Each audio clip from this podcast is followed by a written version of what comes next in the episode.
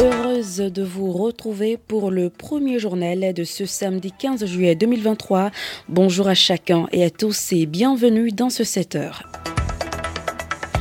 Deuxième session ordinaire de l'année 2023 du parti FCBE, c'est ce samedi à Paracou. Parallèlement, la jeunesse du parti bloc républicain de la commune d'Alada se réunit également pour insuffler une nouvelle dynamique à leur creuset. Renforcement des capacités de la police fluviale et maritime du Bénin, les États-Unis ont fait un don de bateaux d'intervention et de patrouille.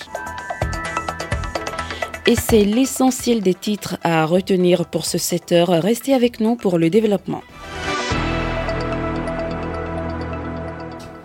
On ouvre ce journal par cette information de la Société béninoise d'énergie électrique. Des perturbations vont être enregistrées sur le réseau électrique ce samedi entre 7h et 11h dans la zone ouest du Bénin. Des travaux d'entretien vont être effectués sur les lignes des localités ci-après Glo, Missessinto, Agassa Godoma, Sejedeno, Wame, Parana et environ.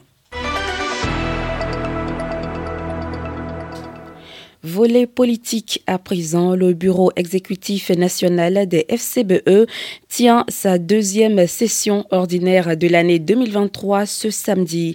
C'est la ville de Paracou qui accueille ce rendez-vous. La session va mobiliser tous les responsables du parti membre du bureau exécutif national. Relever le défi de la remobilisation, c'est le thème autour duquel les discussions tourneront. Ce sera le moment pour les uns et les autres de définir les stratégies et de prendre l'engagement de leur mise en œuvre. Cela permettra de déconstruire les, les intoxications et attaques auxquelles le parti a été continu a été et continue euh, d'être victime.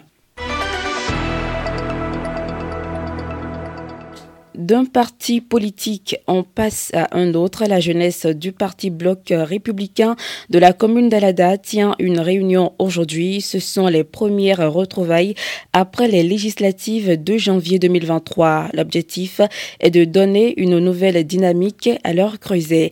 Les assises permettront d'aplanir les divergences au sein de la section. Rogatien Roussa, président du comité d'organisation de la rencontre qu'on écoute. Et la cohésion entre la jeunesse bière euh, ne tiendrait pas trop. Nous autres ne pouvons pas être là pour que ça se passe ainsi. Il y a beaucoup qui réclament une assise, euh, beaucoup se demandent après les élections, c'est plus vu. Et les gens sont frustrés par rapport à ce qui se passe au sein des élus communaux, au sein du conseil communal. Maintenant, beaucoup se sont décidés, ils ont dit, si c'est ça là, alors il faut faire pour que la jeunesse soit ensemble, pour que nous soyons ensemble encore que c'est les vacances, et j'aurais préféré que nous ayons un thème autour duquel nos jeunes pourront acquérir un peu de connaissances avant de commencer les vacances. Donc, c'est ça qui a fait l'objet de notre rencontre, de notre retrouvaille, pour que les jeunes cotisent, les femmes, les bonnes dames cotisent pour pouvoir fêter. Et ils attendent les coups de main de nos leaders qui sont aussi prêts à nous aider à faire une très belle fête à. Donc, euh, c'est toute une population qui sera là le samedi. Sur le plan sécurité, je crois que et d'ici peu, nous allons écrire commissariat de police d'Alada pour leur notifier qu'il y a un tel événement qui se prépare.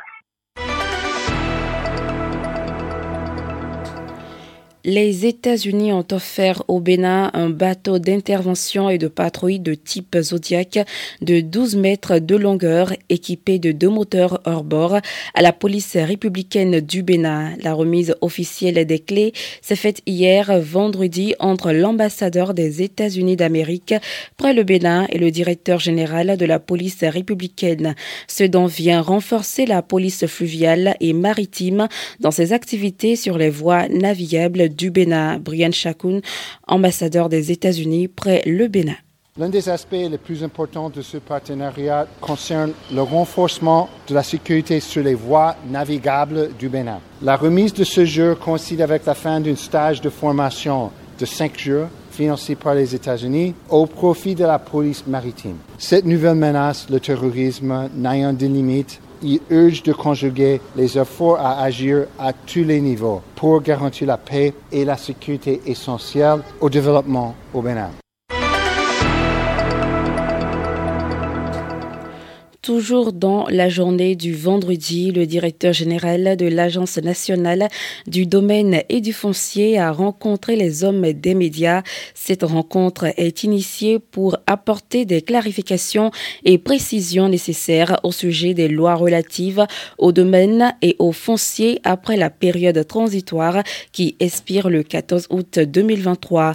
Suivez ici un extrait de la déclaration de Jules Victorien Il est le directeur général de l'ANDF.